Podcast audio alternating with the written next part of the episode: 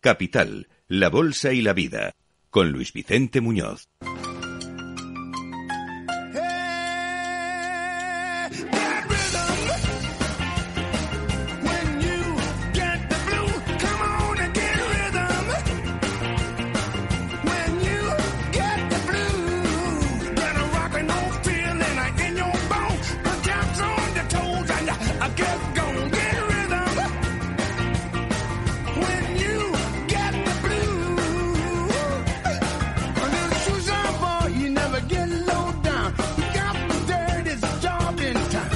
Aquí estamos como cada viernes en el consultorio de bolsa más esperado de la semana, imprimiendo ritmo, encontrando, buscando oportunidades con Alberto Iturralde, analista independiente y responsable de Operativa DAX.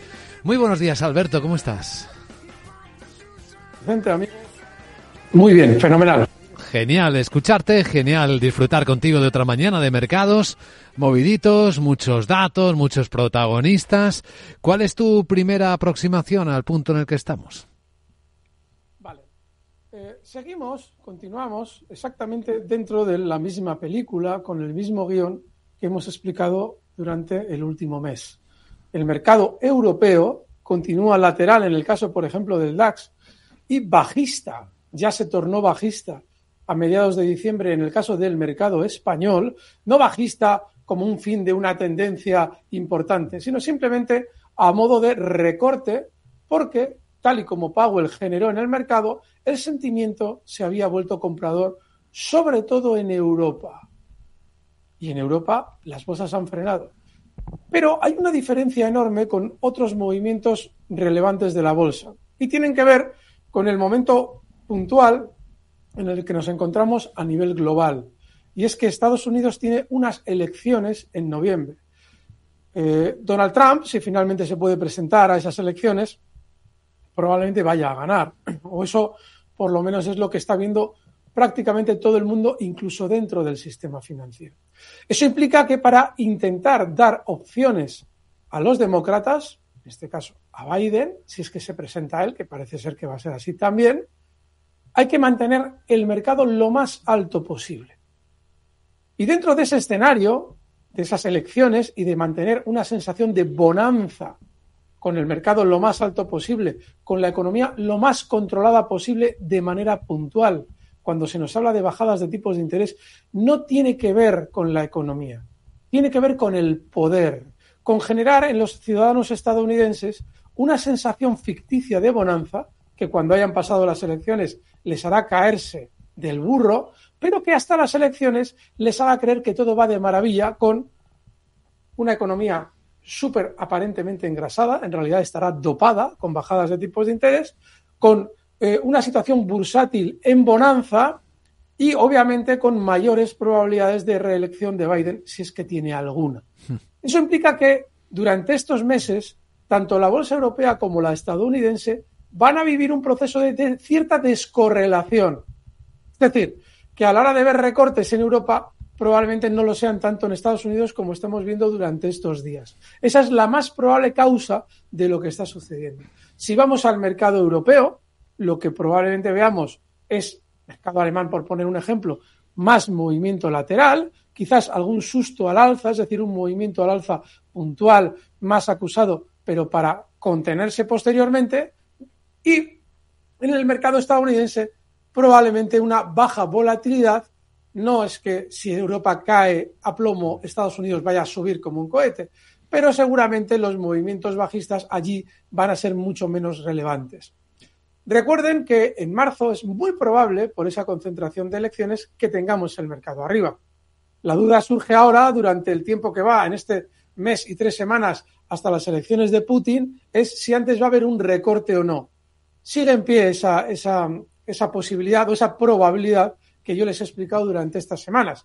Lo que ocurre es que, obviamente, eh, el acertar en cuándo se va a producir o el hecho de que quizás lleguemos a marzo sin que se produzca un recorte, es decir, con, teniendo Europa en un mercado lateral para después de ese ciclo electoral de marzo ver un recorte, eso tampoco es incompatible. Lo que sí que hay que tener en cuenta es que en el caso del mercado español sí se está produciendo ese escenario porque nuestro IBEX sí está teniendo recorte y no movimiento lateral. nuestro IBEX está mucho más débil. Vean cómo la banca durante estas semanas está recortando y en el mercado español sí se está cumpliendo ese escenario. Hmm. Diferencias marcadísimas, muy interesante esta aproximación. Eh, creo que vamos a disfrutar hoy mucho del consultorio porque tenemos algunos brillitos en el mercado y algunas consultas que van a ir bien.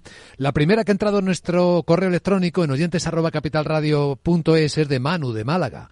Dice, buenos días, ayer compré acciones de Louis Vuitton a 6,83 eh, euros. Quería saber si le parece acertado y qué stop loss y precio objetivo le marcaría. Y luego está interesado en comprar Caterpillar, que cotiza en el NISE para una operación tranquila, modo ahorro. A ver qué te parece. Estoy sorprendido con el movimiento que ha realizado Louis Vuitton esta mañana. Sí. Eh, porque lo tenemos con una subida espectacular. Vale, me parece fabuloso, pero eso me parece fabuloso a toro pasado. Porque si usted me pregunta antes de ayer, de hecho lo tratamos en la magia de la bolsa, eh, Louis Vuitton, obviamente surge por el gráfico que tiene el valor, la muy alta probabilidad de que haya formado o esté formando un doble suelo. Pero los dobles suelos solamente se deben ver confirmados cuando el valor supera completamente la figura. Y ahora está a punto de hacerlo.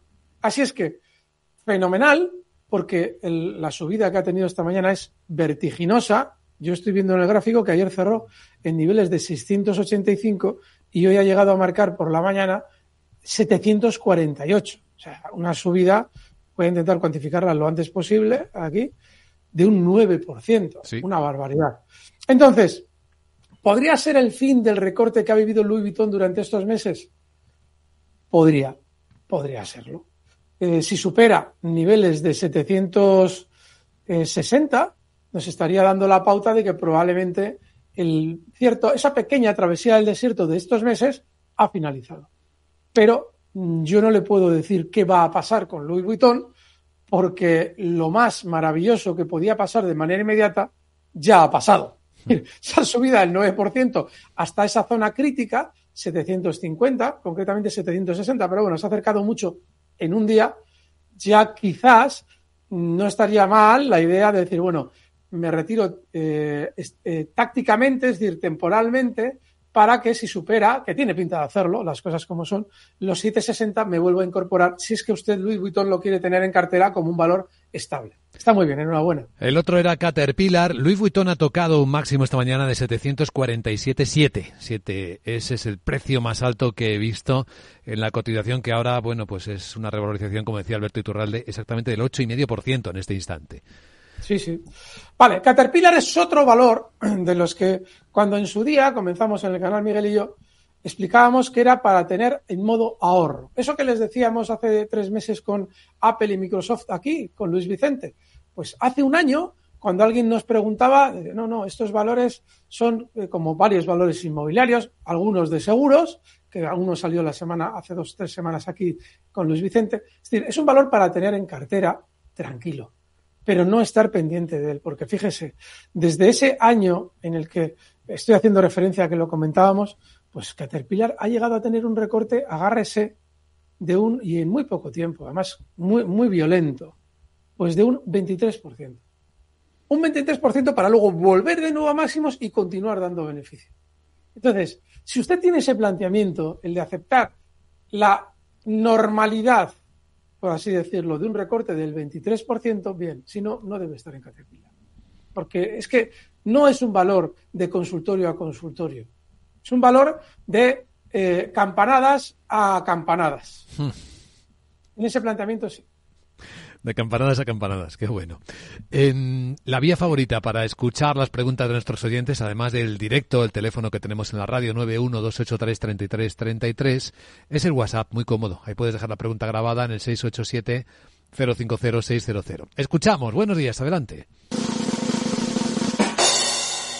Arriba. ¿Y esto? Buenos días, Luis Vicente y Alberto Iturralde. Enhorabuena por el programa. Soy Abel de León. Eh, quería preguntaros por dos valores que tengo en cartera, que son Alphabet y McDonald's. Alphabet eh, se ha quedado a las puertas de romper máximos históricos y McDonald's, McDonald's los rompió, pero está haciendo una especie de pullback, creo. Eh, sé que el señor Iturralde no es adivino, como nos ha dicho muchas veces, pero sí que es un buen mago. Y mi pregunta sería que viendo la volatilidad de las barras diarias? O trazando un canal alcista, si podemos prever que harán estos valores. Muchas gracias. Gracias, Abel, pero bueno, esto del redoble del tambor. Sorpresa. No, me parece fantástico. O sea, Abel, de verdad, esa creatividad y esa autenticidad se la agradecemos. Fantástico. A ver, yo que lo he intentado, no voy a llegar nunca ni a la suela del zapato de Luis Vicente con el arriba, pero, pero hay que admitirle el arte que le ha puesto. Sí. Dos valores formidables. De verdad. Qué bien, qué bien. Y alguien dirá, pero si tú de Google te has mantenido muy cauto durante estos meses. Claro. Porque en la bolsa hay que saber reaccionar. De hecho, eh, ese arte de prestidigitación que intentamos hacer analizando, en realidad no tiene no es mi profesión. Mi profesión es saber reaccionar a la hora de comprar y de vender por las circunstancias que se están produciendo en ese momento. Lo de analizar es bueno, pues para estar con ustedes todos los días, un ratito y todo eso. Pero es que ahora los dos valores de los que nos ha hablado Abel están formidables. No tanto por las herramientas técnicas a las que hace él referencia, que también, sino por cómo, por ejemplo, en el caso de Google, ha realizado la ruptura durante los últimos últimas horas, prácticamente ayer, de máximos históricos.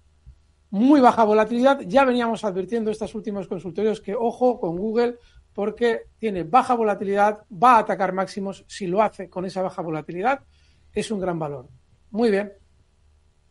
Está incluso para comprar, fíjense. Mm, qué bonito. Incluso para comprar. Y alguien dirá, pero qué locura, si ahora está en resistencia. Sí, la teoría clásica del análisis técnico está muy bien y ha sido muy útil durante muchos años, pero a lo largo de la observación y de la experiencia de uno tiene que intentar trascender de todas las normas que conoce la generalidad. Y hace ya mucho tiempo que yo introduje un factor que comentamos muy a menudo Laura y yo los viernes, en ese ratito que hacemos por las mañanas, que es el de a intentar anticipar si se va a romper un máximo o no en función de qué volatilidad tiene el precio. Es decir, viendo cómo se está desplazando, saber adivinar si va a continuar alcista o va a frenar ahí. Y Google es un ejemplo perfecto por cómo ha roto. Va a continuar. Así es que fantástico. También es un modo ahorro, como las Microsoft y Apple, a las que hicimos referencia. Pero, claro, a modo ahorro con un stop muy amplio. 142 es un 6-7% en el caso de, de, de Google, pero es un 6-7% necesario para tener un valor tranquilo en cartera y que está muy fuerte al alza. Qué interesante, qué interesante el factor volatilidad para adivinar cómo puede moverse el valor. Si le sumas el de volumen, pues te puede dar todavía más, ¿no? ¿no? No, porque el volumen se puede falsear. Lo que tú no puedes falsear es que el desplazamiento tranquilo del precio produce unas sensaciones siempre las mismas y el desplazamiento rápido volátil del precio produce otras. Pero el volumen sí que se puede falsear. Puedes generar un volumen artificial comprándote y vendiéndote a ti mismo como hace cualquier núcleo duro. Con lo cual, puede servir el volumen, pero no nos podemos apoyar en él por la eventual eh, falsedad que pudiera tener y que nosotros a priori no sabemos si es o no es. Pero sería un factor que si el mercado fuera eh, honrado nos podría servir, pero como no lo es, pues no nos sirve. Qué interesante eh, esto, Alberto. Sí, señor. Entonces, McDonald's fantástico valor. Y alguien podría decir también, pero Iturralde, si echaste pestes de McDonald's, tampoco eché pestes, pero casi. Cuando tuvo una caída vertical, por favor, vayan a esos gráficos de Capital Radio. Hoy es un día, bueno, todos los días son muy importantes, pero vayan al canal de YouTube de Capital Radio para ver a qué estoy haciendo referencia. McDonald's, desde julio de 2023 hasta octubre de 2023, ataques de jamás, realiza una caída súper vertical. En aquel momento, cuando ustedes nos planteaban McDonald's y Coca-Cola, las dos, las dos hicieron la misma caída. Yo les decía, fuera, fuera, hay que estar al margen, no sabemos qué va a pasar ahí, parece que hay algo malo en la compañía. Solamente podríamos cambiar de opinión si el valor de ese movimiento bajista se girara al alza y con poca volatilidad superara máximos. Pero mientras tanto, no tocar ni con un palo por si acaso. Bueno, pues fíjense, el escenario alcista es justo el que ha realizado. Se ha girado al alza y con muy baja volatilidad ha superado ya por ahora los máximos históricos. Digo por ahora porque justo cuando ha llegado a esos máximos históricos sí que ha incrementado en cierto modo su nerviosismo. Con lo cual, lo que te está queriendo decir es que se va a entretener durante más tiempo. Pero hay un factor que hay que recordar y es la verticalidad de la caída previa, es decir, miedo a los inversores, incluido obviamente a mí, que tengo que velar por la prudencia ante ustedes. Con lo cual, lo que han generado es salida de inversores y ahora lo que hay que entender es que va a continuar subiendo también como un valor para estar tranquilo en nuestra cartera. Bueno, nuestros oyentes ya lo saben, pero yo lo recuerdo que cuando acabemos este consultorio en la radio con Alberto Iturralde, como cada viernes, viene ese ratito especial, imprescindible, máxima recomendación, clase magistral de Alberto Iturralde en su encuentro con Laura Blanco. Hay varios oyentes en el canal de YouTube que están interesados en Lockheed Martin, Luis, Fernando, Lockheed Martin, porque eh, incluso comenta Fernando que ha estado bajando mucho mientras las demás empresas armamentísticas han estado subiendo. A ver qué encuentras en Lockheed Martin, Alberto. A ver, lo explicamos en muchas ocasiones. Uno debe ser consciente de dos cosas.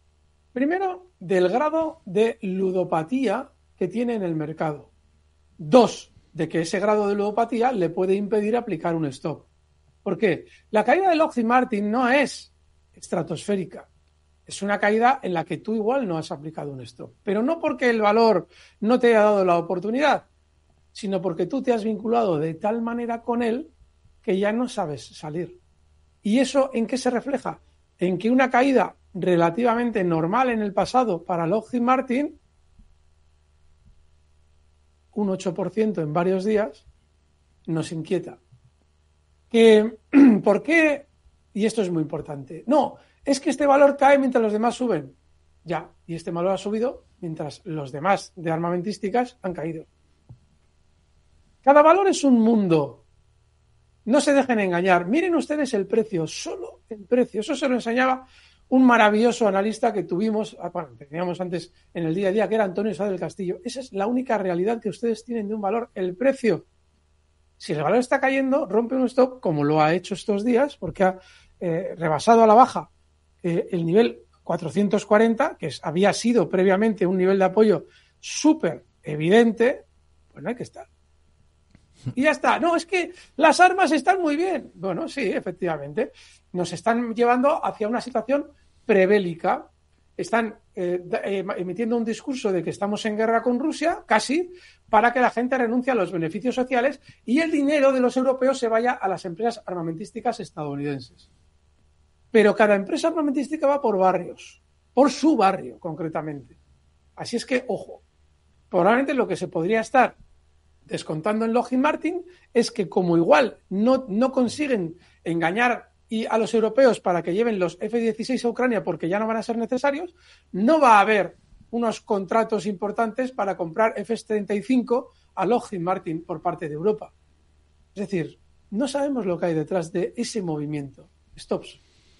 Cada empresa es un mundo, cada valor es un mundo y tiene su propia historia. Esto es una frase para tener siempre en la mente cuando nos acercamos a los mercados. Genial. Una pregunta para escuchar en el WhatsApp de Capital Radio. Buenos días, adelante. Buenos días, don Alberto Iturralde. Buenos días, Luis Vicente Muñoz. Hola. Eh, quería consultar con don Alberto eh, la siguiente estrategia. Estoy corto en Banco Santander y en BBVA. En el Santander estoy a 3,72 y en el BBVA a 8,09. Quería conocer la opinión sobre esta estrategia y que me diera stop loss y objetivo. Muchísimas gracias y enhorabuena por el programa. Muchas gracias. Veamos. Siendo acertado la posición corta en los dos, estas semanas hemos explicado por qué muy probablemente los bancos iban a recortar, su estrategia es pésima. No, pues si estoy corto, pues si, joder, están cayendo, estoy ganando. Usted ha dicho qué le parece la estrategia y usted solo me ha dado su punto de entrada. Una estrategia consta de punto de entrada, objetivo y stop. Eso es muy importante, ténganlo siempre en cuenta. O si no, se pueden ver metidos en una trampita como Logi Martin, pensando a corto plazo que el valor debería hacer lo que probablemente hará a largo plazo. A ver, a la hora de buscar caídas en el Santander, estas semanas hemos explicado. Lo más normal es que el Santander recorte durante las próximas semanas, próximos meses, yo no sé exactamente cuánto tiempo, hasta una zona de apoyo en niveles de 3.50. Está en 3.64 y el stop que usted le podría colocar ahora mismo ya, niveles de 3.73. En el caso del BBVA 809, este va a ser un poquito más, eh, le va a costar un poquito más recortar. Tiene menos avanzado que el Santander el recorte. El objetivo bajista para BBVA va a ser, debería ser más humilde, cotiza en 8.10, el objetivo bajista tendría que estar en 7.78 y el stop en 8.26. Pues visto, muy bien visto y bien trazado. Ya saben que las propuestas o preguntas que tengan que ver con estrategia, la información esencial efectivamente no solo incluye el punto de entrada. Además, cualquier operación en el mercado, esto nos cansamos de repetirlo, tiene que tener el precio de entrada y el de salida. Da igual que sea una posición corta, sea igual una posición larga. Venga, otra pregunta para Alberto Iturralde. Buenos días. Hola, buenas. Era para una pregunta para el señor Iturralde. ¿Cómo ve una posible entrada en Tesla con las últimas caídas? Y también que analice una posible entrada en Cameco Corp US. Muchas gracias. Muchas gracias. Pues sí, ha caído lo suyo Tesla, ¿eh? 12% la última sesión. A ver, voy a, estoy intentando contenerme mientras abro Cameco para ser lo más moderado posible con Tesla.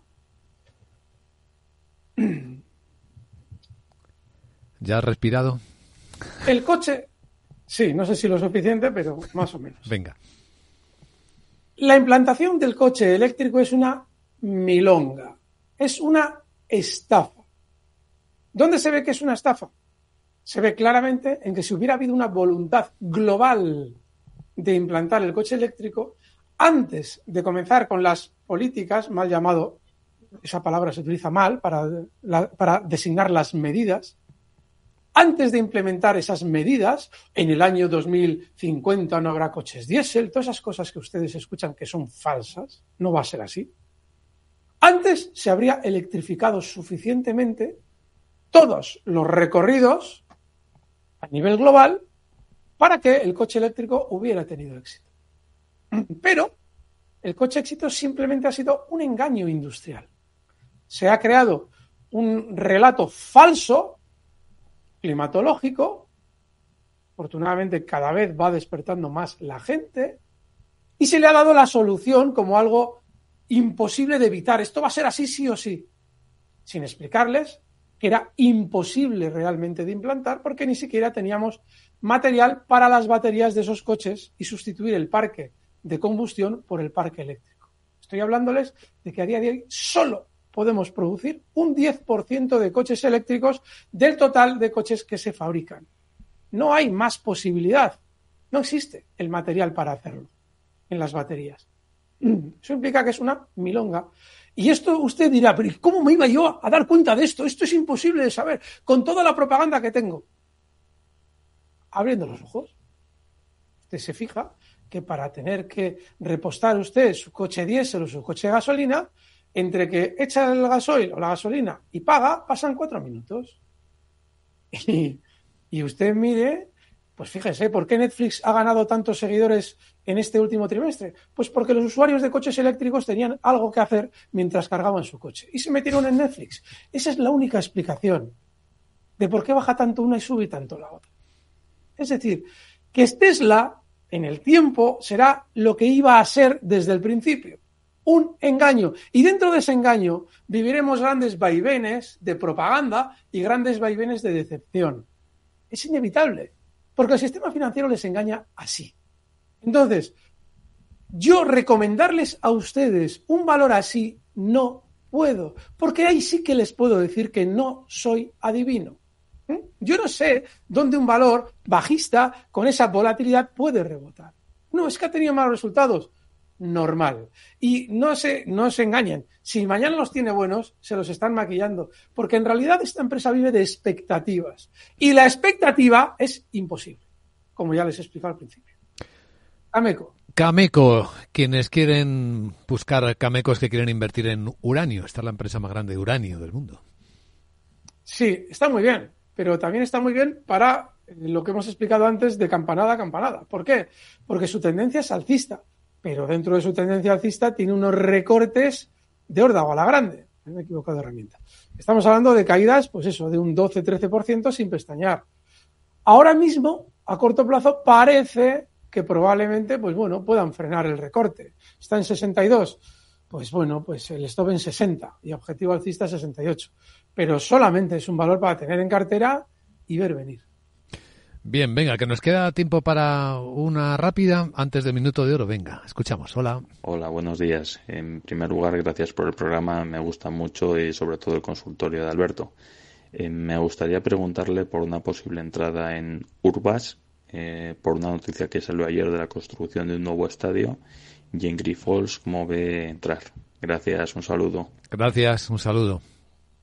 El ser humano tiende a la coherencia normalmente. Es decir, es normal que si alguien va a preguntar por Grifols, dentro del pack nos incluya, por ejemplo, Urbas, cosa que le agradecemos, porque nos sirve para explicar por qué no hay que estar nunca en este tipo de valores. Miren, Urbas. Miren que les hemos dicho veces que no se cogen las cosas del suelo. A mí de pequeño me insistían muchísimo en eso. No sé si es una buena o mala costumbre, pero hasta ahora he sobrevivido con ella, entre con otras muchas. Entonces, yo les sugiero que un valor que en su día estuvo cotizando, por ejemplo, en 2006, 2007, en 3,45 y ahora está en, siéntense que voy como si estuviera cargando un coche eléctrico, 0,0049. Háganse una idea del 9,99 de caída que supone eso. Alberto, no, no gasten más energía en esto. Vamos con el minuto de oro. A ver, ¿cuál es tu idea para cerrar hoy el consultorio? Bueno, tengo que repetirme porque el mercado español está como está. Y me voy a repetir con Ferrovial. Ferrovial vuelve de nuevo a marcar nuevos máximos históricos y nos deja un nuevo posible stop ya en zonas de 34 con, 37. Alguien dirá, bueno, está lejos, sí, pero probablemente el objetivo alcista que debamos esperar de este tironcito que está realizando ahora mismo se sitúa en zonas de 336 con 55. 36 con 55. Ferrovial, mercado español. Pues ahí está, la idea con la que cerramos este consultorio y ahora todo el mundo a disfrutar de la clase magistral de Alberto Iturralde con Laura Blanco en YouTube o en Twitch, eh, televisión. Un abrazo fuerte, Alberto, muchas gracias. Gracias, fuerte abrazo a todos.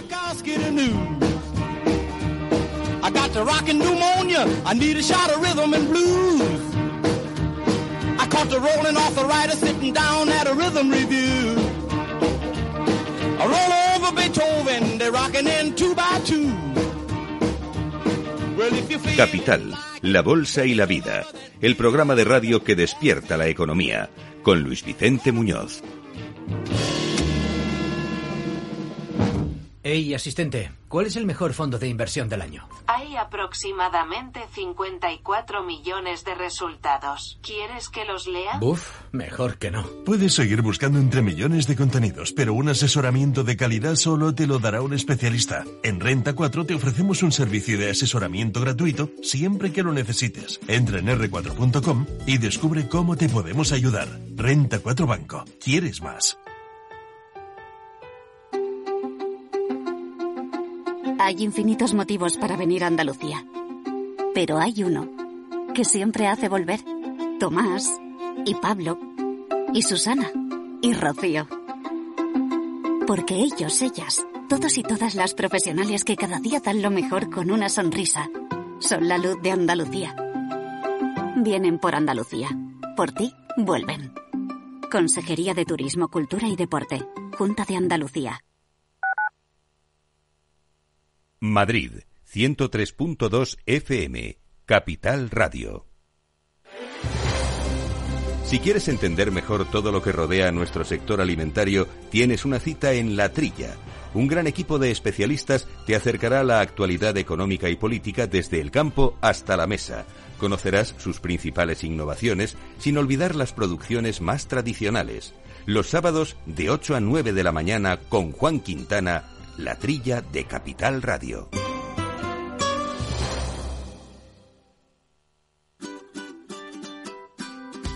Mesa y Descanso es el programa donde Mar Romero te acerca cada fin de semana los mejores productos, te invita a disfrutar de los buenos vinos de cada denominación de origen y a conocer restaurantes y lugares de ocio con un encanto especial. Mesa y Descanso, los domingos a las 13 horas, aquí,